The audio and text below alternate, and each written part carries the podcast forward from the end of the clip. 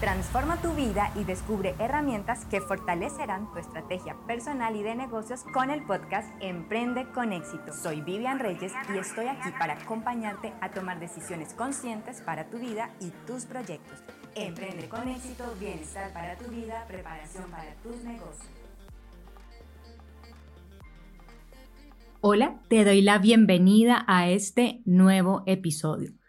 ¿Sabes bien a quién le estás ofreciendo tus productos o servicios? Cuando en otros episodios he mencionado la palabra público, se te viene una imagen a la cabeza de muchas personas o de pronto dices, Vivian, es que mi público son todas las personas. Y allí hay un error en el que podemos caer cuando estamos comenzando principalmente y es pensar que nuestro producto o servicio es para todos. Quisiéramos que así fuera, pero realmente hay unos perfiles que son más afines con nuestra oferta y en esos perfiles nos tendríamos que enfocar para poder hacer, diseñar nuestras estrategias y así ser más eficientes con nuestros recursos. Por eso te invito a que te quedes conmigo hasta el final porque te explicaré de manera sencilla y práctica cómo construir un perfil para tus clientes. Ahora quiero que notes la diferencia en este caso con dos formas de plantear perfiles de usuarios. Y esta primera forma, digamos que vamos a trabajar con una empresa de diseño interior especializada en seguridad para el hogar y el trabajo. Entonces, la primera manera de plantear ese público objetivo es la siguiente. Voy a dirigir mis productos, mi oferta de productos y de servicios a parejas con hijos menores de 10 años, con una posición económica media, medio alta, y que estén preocupados por la seguridad de sus hijos en casa. Y quiero que notes este segundo planteamiento y al final haremos unas preguntas de reflexión para analizar cuál puede ser más útil. Este es un día en la vida de Antonio y de Lucía. Antonio tiene 40 años y Lucía 32. Son esposos desde hace 5 años, tienen un hijo de 3 años y su nombre es Nicolás. Ambos están empleados y mientras Antonio debe estar más por fuera, Lucía tiene la opción y la oportunidad de trabajar en casa. Su posición económica está en un rango medio o medio alto. La prioridad en este momento de Antonio y de Lucía es Nicolás y por eso buscan todos los medios y las mejores alternativas para brindarle el mayor bienestar y cuidado, como lo es una buena alimentación, un entorno seguro en casa, prácticas para su estimulación y desarrollo, entre otras. Como padres, cada día encuentran nuevos desafíos y eso a veces podría estar afectando esos propósitos que tienen con Nicolás. El factor tiempo complica bastante sus deseos, ya que a veces no alcanzan a priorizar sus compras, por ejemplo, para una buena alimentación porque se preocupan por la alimentación de toda la familia, pero muchas veces no lo logran hacer de esa manera.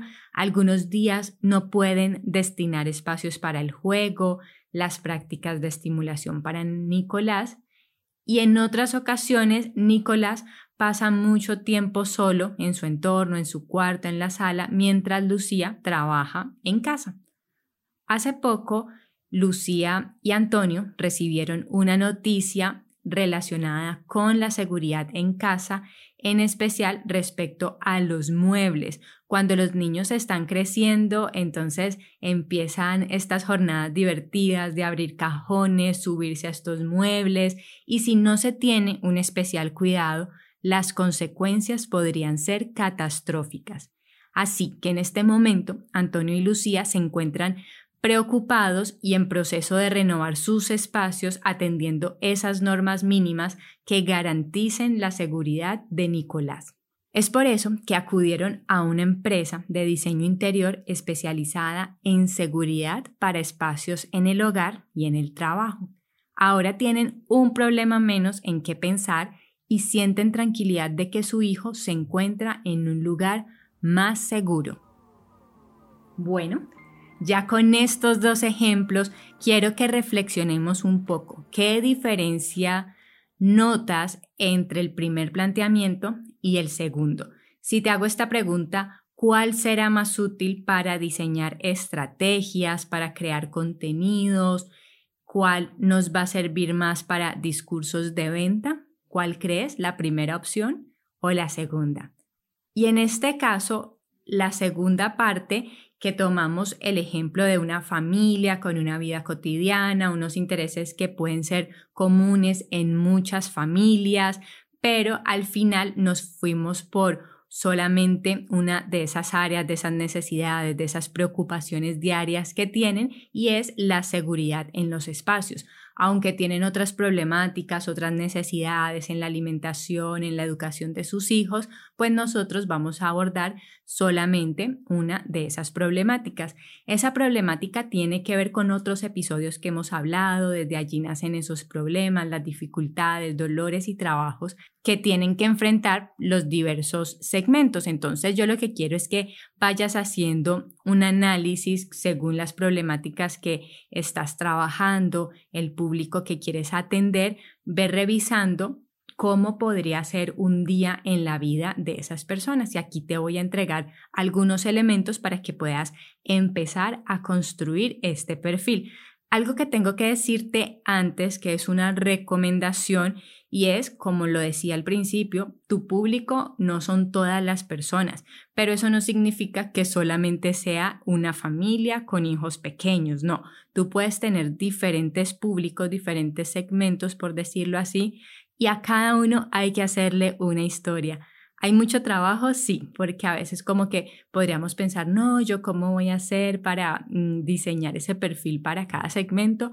Sí hay que hacerlo, te lo recomiendo muchísimo y en especial porque esto es lo que te va a ayudar a tus ventas, a tus discursos y a tus portafolios. Para cada cliente, para cada problemática, para cada producto, es importante tener un portafolio diferente por la forma de comunicar esa información. No es igual venderle a unos papás que a una persona soltera que tiene otras prioridades en su vida. A continuación voy a entregarte algunos elementos que te van a ayudar a construir ese perfil. Lo primero es que le pongas nombre a tu público si quieres que sea Valeria, Juan, Ana eh, o si es una pareja, entonces también le pones nombre a cada uno cuántos años tiene esa persona, cuánto gana, dónde vive, lo que más puedas describir según toda la información que has adquirido sobre esa persona o sobre ese representante de público objetivo.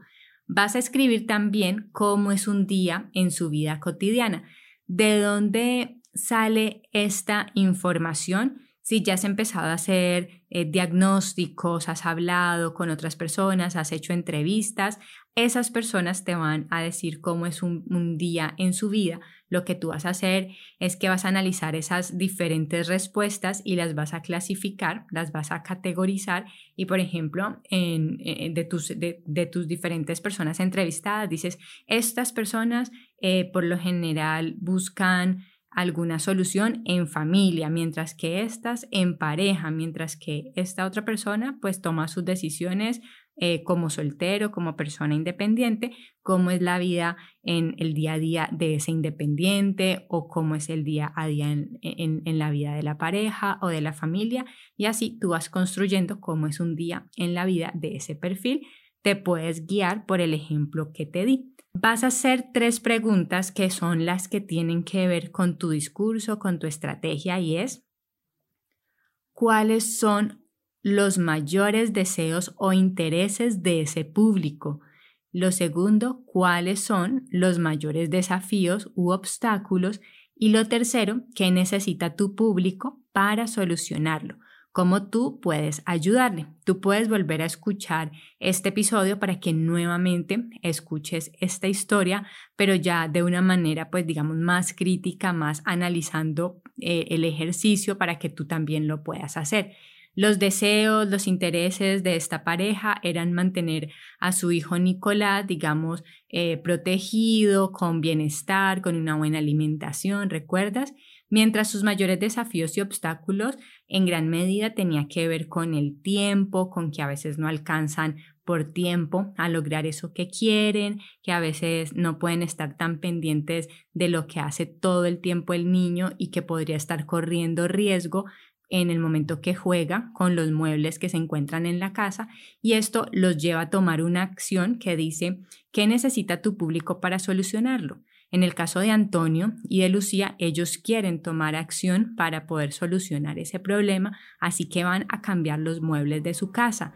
Entonces aquí entra la empresa y decir yo quiero estar allí porque quiero solucionarles ese problema. Aquí la diferencia es que en lugar de esta empresa, pues vamos a reemplazarlo por tu historia, por tu segmento y tú vas a analizar qué necesita ese público y cómo tú le vas a ayudar. Una vez tengas todas estas respuestas, que te las voy a dejar aquí también en la descripción de este episodio para que las tengas a la mano, para que puedas copiar y pegar las preguntas en un documento y diligenciarlo, cuando ya tengas esas respuestas, vas a reunir toda la información en una historia como la que te acabo de contar. Y me encantaría que me compartieras cómo te va con este ejercicio, Recuerda que me puedes etiquetar en tus historias, puedes dejarme un mensaje con tus avances o puedes escribirme en mis redes sociales, en Facebook o en Instagram.